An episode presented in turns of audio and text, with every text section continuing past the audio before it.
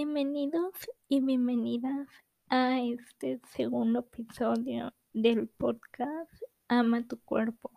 Yo soy Isabel Durán y hoy hablaremos sobre si tu peso define tu salud y tu peso no define tu salud, ya que actualmente nos encontramos bombardeados de estereotipos corporales debido a que en redes sociales se difunde mucho que el ser delgados es sinónimo de salud y esto no es así. Todo esto se crea gracias a la publicidad y mercadotecnia a la que hoy en día nos vemos expuestos, ya que la mayoría de modelos o cualquier persona que tiene cierta influencia en redes sociales o en televisión nos venden la idea de que un cuerpo saludable debe de ser delgado o marcado, etcétera, etcétera.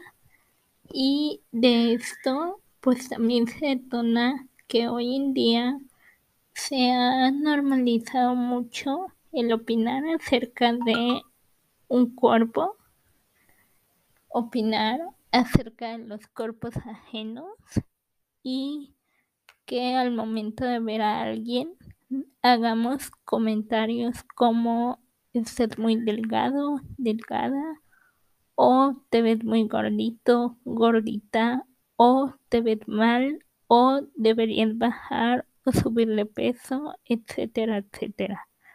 Y todos esos comentarios quizá no sean con mala intención, pero te comento que el hacer este tipo de comentarios hacia el físico de una persona pueden ser un factor que contribuya para el desarrollo de un TCA. Un TCA es un trastorno de conducta alimentaria porque si la persona a la que le haces este comentario, en el momento en el que tú le haces ese comentario, ella no tiene buena relación con la comida o está pasando por bajones emocionales o cualquier otra situación o aspecto eh, que nosotros no conozcamos, pues este comentario puede afectarle aún más y deteriorar su eh, deteriorar, su estado emocional, vaya. Y bueno, por todo esto, porque nunca nosotros podemos saber cuál es la situación de una persona o por qué esta persona se encuentra de esta manera, pues no es eh, adecuado hacerle ese tipo de comentarios. Por lo cual te invito a que si tú has hecho este tipo de comentarios sobre el cuerpo o el físico de una persona, de ahora en adelante tratemos de evitar hacerlos, ya que, eh, pues como te he mencionado, podemos causar más daño que hacer un bien. Entonces, tratemos de ser un poco más empáticos con las personas y no hacer comentarios acerca de el físico o el cuerpo de alguien más. Todo esto, todo lo que ya te he mencionado es provocado por estereotipos que son impuestos por la mercadotecnia y que han provocado que nos enfoquemos hoy en día en un número en la báscula y que dependiendo de ello nos cataloguemos como saludables o no saludables. Y bueno, una disculpa por los ruidos eh, que puedan escuchar en este episodio externos a mi entorno. Me decidí a grabar y en este momento está pasando el coche de basura. Entonces, una disculpa primero que nada si se llega a escuchar en el episodio. Pero bueno, realmente tu peso define tu salud. Mi respuesta es que no, el peso no define la salud. Este elemento sí conforma una partecita mínima en tu salud, pero no lo es todo. Y entonces, ¿qué realmente define la salud? La salud, según la OMS, es un estado completo bienestar físico, mental y social, y no solamente ausencia de afecciones o enfermedades. Entonces, para considerar que tenemos salud, debemos tomar en cuenta que nuestra alimentación sea saludable. Esto incluye que tengamos buena hidratación, que tu alimentación sea variada, completa, que en tu alimentación haya de forma diaria frutas, verduras, carnes, leguminosas, cereales, grasas, etcétera, etcétera. Es decir, que se incluyen todos los grupos del plato del bien comer, en este caso en México, que es la guía de eh, correcta alimentación. Hay ciertas guías alimentarias o ciertas, sí, ciertos eh, platos que dividen los grupos de alimentos y esto varía de acuerdo a cada país. Generalmente son pirámides de alimentación o platos del buen comer. Entonces, en este caso, debemos de tomar en cuenta incluir todos los grupos de este plato, en el caso de México, y que tengamos una buena hidratación. También que eh, todos estos grupos del plato del bien comer sean consumidos en mayor cantidad y que se incluyan en tu alimentación diaria. Y aquellos alimentos procesados o ultra, ultra procesados, perdón, como mayonesas, galletas, sabritas, papitas, caramelos o antojitos o cualquier alimento con grasas saturadas, azúcares añadidos, etc., consumirlos en menor cantidad y de forma ocasional. Otra cosa es hacer ejercicio diario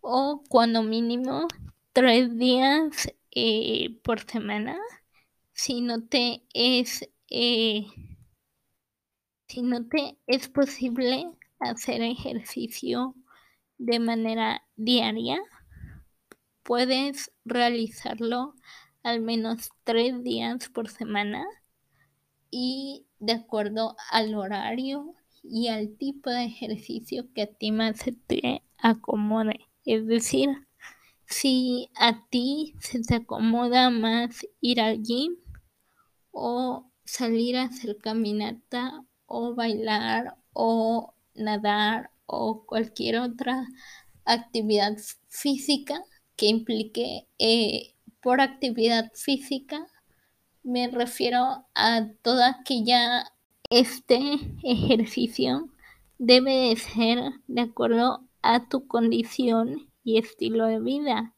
Debe ser el que más se te acomode o facilite. También eh, podemos clasificar o medir que tienes buena salud de acuerdo a parámetros bioquímicos por medio de estudios de laboratorio que se recomiendan hacerlos al menos cada seis meses o un año como parte de control rutinario y si tus niveles en estos estudios están bien, pues se considera que tu salud es adecuada.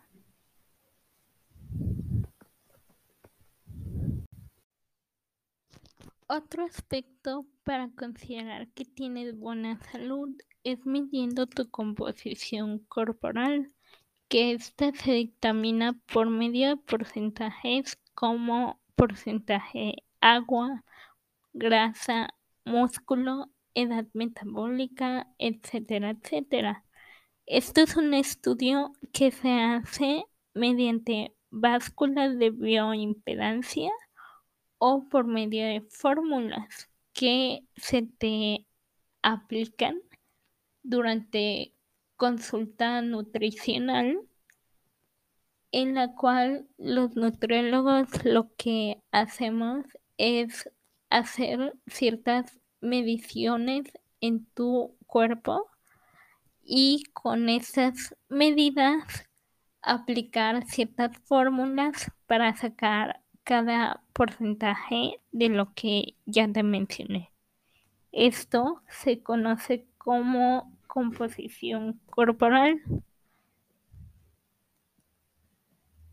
Y todo ello se clasifica eh, por medio de tablas de diagnóstico con ciertos rangos.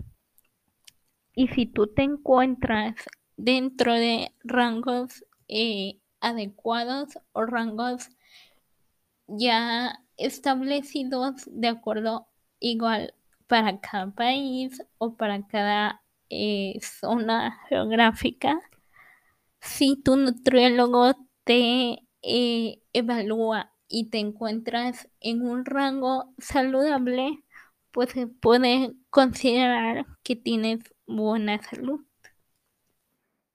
y esto nos ayuda a tener un diagnóstico más integral de tu estado nutricional, no solamente con tu peso. Otra cosa que se puede eh, tomar en cuenta es tu carga genética porque todos tenemos diferente carga genética de acuerdo a eh, pues etnia, cultura, eh, mm, ciertos padecimientos crónicos que pueden ser hereditarios de una eh, generación a otra entre otros factores. Es decir, tu carga genética también es un factor importante para considerar si tienes buena salud o hay que hacer alguna modificación para mejorar tu salud. Y bueno, el último aspecto que quiero abordar también es el aspecto emocional o de la salud mental, que también es de gran importancia, porque si nosotros no nos encontramos bien emocionalmente, también nos va a ser difícil estar bien físicamente, porque tanto nuestro cerebro como nuestro, eh, nuestro funcionamiento metabólico y todos nuestros órganos se encuentran eh, relacionados. Es decir, un ejemplo es que las hormonas como grelina y leptina, que son las que se ven implicadas en el proceso de hambre, saciedad, se regulan eh, a nivel cerebral. Y entonces con esto te puedo dar eh, una idea o un ejemplo de qué tan importante es tener una buena salud mental, un buen control de emociones para lograr también tener una buena salud a nivel físico. También otro aspecto que entra dentro de la salud mental es la espiritualidad, que dentro de ello se, se considera, por ejemplo, el hacer actividades como grounding. Grounding es una técnica de eh, contacto con la naturaleza. Por ejemplo, caminar eh, descalzo en arena, en pasto o en cualquier área natural para tener un contacto eh, directo y digamos recargar o restablecer tu energía. Esto forma parte de el aspecto espiritual. También si tú tienes alguna religión, si profesas alguna religión, puede entrar dentro de ese aspecto espiritual que también se considera dentro de eh, todo ese ámbito integral para mantener una buena salud. También eh, el ir a terapia es un aspecto clave y sumamente importante que yo lo consideraría el más importante porque de ahí parte todo lo demás. De ahí parte la espiritualidad, el control de emociones, etcétera, etcétera. Pero bueno, si tú en este momento no tienes la posibilidad de ir a terapia, te platico que también puedes practicar algunas actividades por tu cuenta media, eh, mientras tienes la oportunidad de acudir a terapia directamente.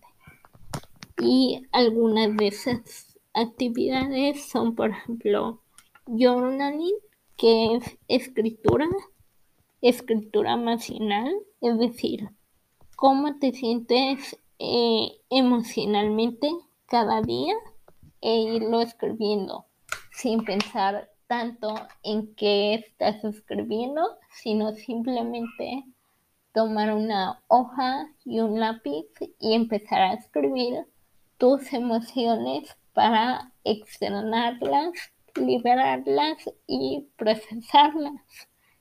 Esto nos ayuda a tener más conciencia de las mismas y poder eh, tener un mejor control de ellas.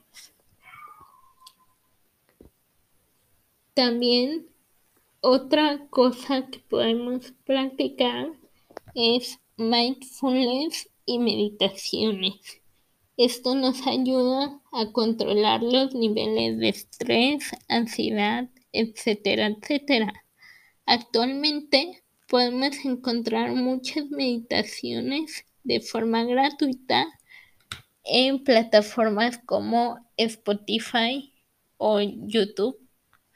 Entonces, si tú por el momento no tienes la posibilidad de acudir directamente a terapia, te invito a practicar estas pequeñas actividades en tu día a día que las puedes ir incluyendo de día de, eh, por ejemplo, hacerlas en la noche o por la mañana al despertar. Y de esta forma, en conjunto con una buena alimentación, con mantener un control rutinario, al menos cada seis meses o un año, con mantener una eh, una rutina de ejercicio y eh, algunos otros aspectos como puede ser el evitar compararnos, el evitar juzgar, el evitar eh, hacer comentarios o emitir comentarios acerca del cuerpo de los demás vas a ir notando que tu salud va a tener una mejora, pero de manera integral, desde un enfoque más integral. Por lo tanto, te invito a que de ahora en adelante no consideres que tu peso define tu salud, porque el peso no define la salud y te platico que también como todos ustedes que me escuchan, yo también me encuentro en ese proceso de mejora integral hacia mi persona. Así que es un gusto poder eh, compartirte todas estas herramientas, algunas desde mi formación profesional y otras desde mi experiencia propia practicándolas. Y eso es todo por el día de hoy.